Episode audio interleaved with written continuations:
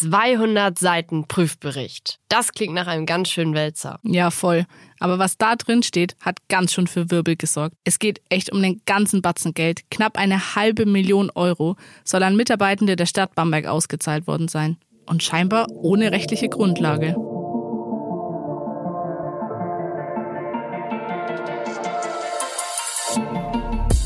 Previously on Razzia im Rathaus. Der Prüfbericht landet beim FT.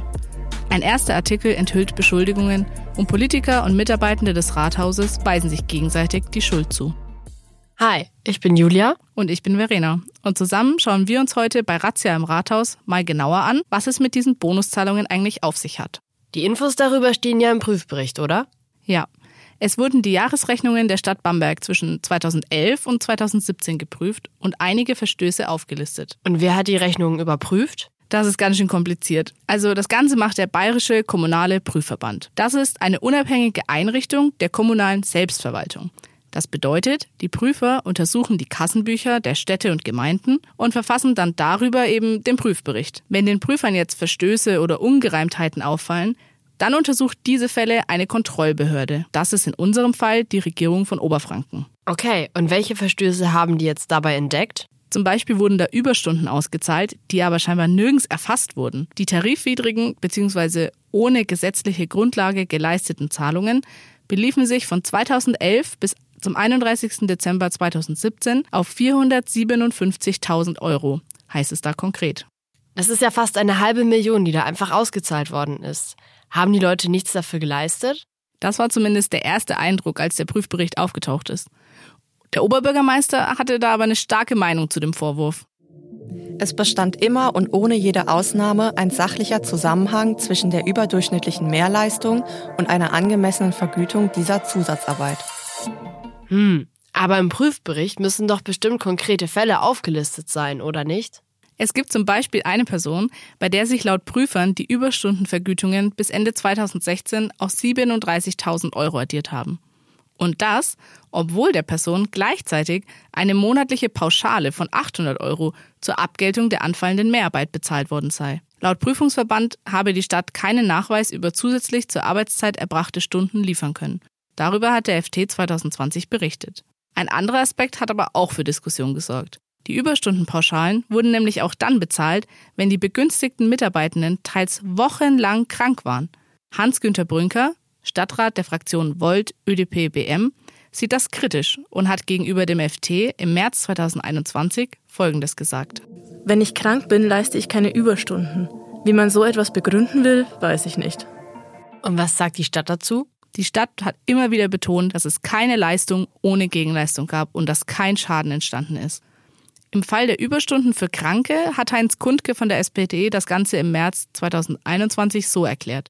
Die Überstundenpauschale sei ja zu einem Gehaltsbestandteil geworden, der auch dann ausgezahlt werden müsse, wenn die betreffende Person krank sei. Die SPD sieht hier, wenn, dann nur Fehler in der Dokumentation und der Aktenführung der Verwaltung. Okay, das ist echt ganz schön kompliziert. Wussten die Mitarbeitenden eigentlich untereinander, wer genau die Gelder bekommen hat? Das haben wir zweiten Bürgermeister Jonas Glüsenkamp gefragt. Äh, nein, nicht in allen Fällen, in einigen schon. Aber auch da sagen sie sozusagen die Gelder. Da ist mir nochmal ganz wichtig, dass es um ganz verschiedene Fallkonstellationen gibt. Und das ist jetzt sehr komplex und vielleicht für einen Podcast auch nicht geeignet. Ich könnte jetzt eine Viertelstunde mal mindestens ausführen zu den verschiedenen Fallkonstellationen, die da sind. Und ähm, auch nicht alle, die damals diskutiert worden sind, haben sich im Nachhinein dann als rechtswidrig rausgestellt. Ähm, es gibt auch einige, wo nachgewiesen worden ist, tatsächlich, dass eine Gegenleistung erfolgt ist. Bei anderen ist es offen geblieben. Aber das ist mir nochmal ganz wichtig, weil ich auch nicht möchte, dass in der Öffentlichkeit das Bild erweckt wird, das ist so die Gelder und es gibt die große Summe und das ist alles das Gleiche und das ist alles rechtswidrig und das ist alles äh, eine Straftat gewesen. So ist es nicht. Aber was in jedem Fall ein Manko war, und das ist ja auch kritisiert worden, auch zu Recht, ist, dass es eben nicht in jedem Fall transparent war, insbesondere auch dem Stadtrat als wichtiges Entscheidungsgremium nicht transparent war. Okay, soweit ich weiß, wurde dann ja auch ermittelt, richtig? Genau, von der Staatsanwaltschaft Hof. Warum ist Hof da zuständig? Weil Hof eine eigene Abteilung hat, die sich speziell mit Wirtschafts- und Steuerstrafsachen beschäftigt. Die sind also Spezialisten in Geldfragen. Hm, das klingt, als wären sie die richtigen für den Job. Und was sagen die zu dem Fall in Bamberg? Erstmal haben sie Vorermittlungen angestellt und dann tatsächlich ein Ermittlungsverfahren gegen Unbekannt wegen des Verdachts der Untreue zum Nachteil der Stadt Bamberg eingeleitet.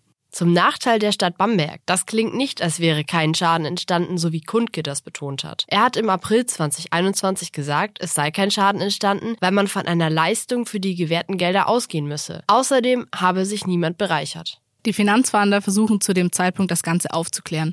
Dafür sehen sie dann Akten ein und versuchen, die Geldflüsse nachzuvollziehen. Ja, aber jetzt nochmal konkret. Was bedeutet eigentlich der Verdacht der Untreue? Die Antwort darauf findet man im Strafgesetzbuch, im Paragraph 266. In juristischer Fachsprache ist das Ganze natürlich jetzt sehr komplex. Ich erkläre es mal in einem vereinfachten Beispiel. Stell dir mal vor, deine Eltern geben dir für den Einkauf 100 Euro. Du hast eine Liste bekommen, an die du dich halten sollst. Doch im Supermarkt angekommen, packst du dann statt Obst und Gemüse jede Menge Süßigkeiten ein. Doch das ist ja eigentlich nicht das, was deine Eltern mit dem Geld kaufen wollten dann bist du mit dem Geld, das dir anvertraut wurde, nicht verantwortungsvoll umgegangen und die ganze Familie muss darunter leiden. Im Fall der Boni-Affäre geht es jetzt nicht um 100 Euro, sondern um deutlich mehr. Und statt den Eltern und der Familie ist man den Steuerzahlern und der Regierung verpflichtet. Okay, das ist ein sehr einleuchtendes Beispiel. Welche Strafe kann man denn für so ein Vergehen erwarten? Im Strafgesetzbuch steht, dass eine Freiheitsstrafe bis zu fünf Jahren verhängt werden kann oder eine Geldstrafe. Ein wichtiger Knackpunkt dabei ist, herauszufinden, ob vorsätzlich gehandelt wurde. Und das herauszufinden, war eben Sache der Ermittler. Und die Ermittlungen laufen ja gegen Unbekannt, richtig? Also gibt es noch keinen konkreten Beschuldigten. Genau. Und genau das hat auch Pressesprecher Matthias Görs den Kollegen vom FT im Januar 2021 bestätigt. Die Stadt bleibt aber währenddessen weiter dabei, dass keinem ein Schaden entstanden ist, richtig? Der Oberbürgermeister wollte mit einem Interview die Sitzung des Rechnungsprüfungsausschusses abwarten. Und nach dieser Sitzung hat er dann Anfang Februar 2021 dem FT Folgendes erzählt. Gestern ist der erste Zwischenstand der Untersuchung durch die Personalverwaltung präsentiert worden. Ein Ergebnis war, es gab keine Zahlung an Beschäftigte der Stadt Bamberg ohne Gegenleistung. Deshalb ziehe ich den Schluss, wir können nicht nur aufklären, wir tun es auch.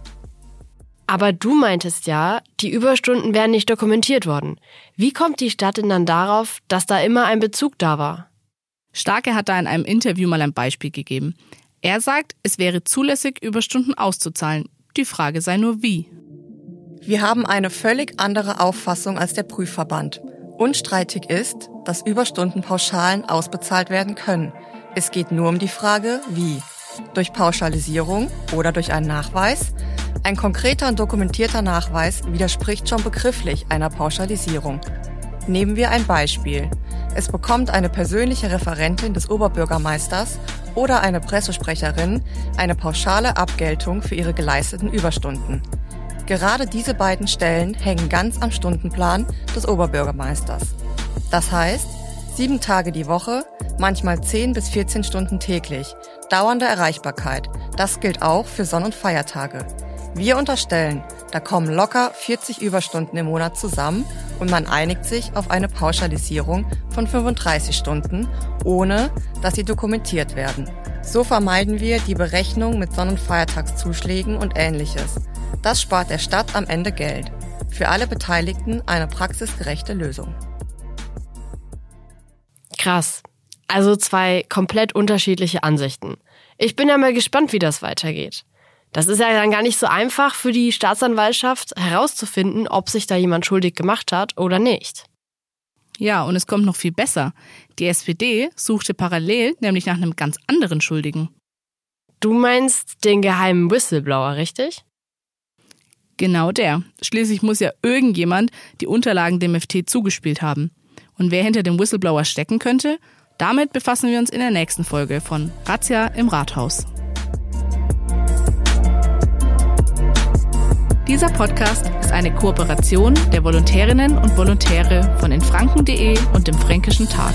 Einige Zitate wurden von unseren Kolleginnen und Kollegen eingesprochen.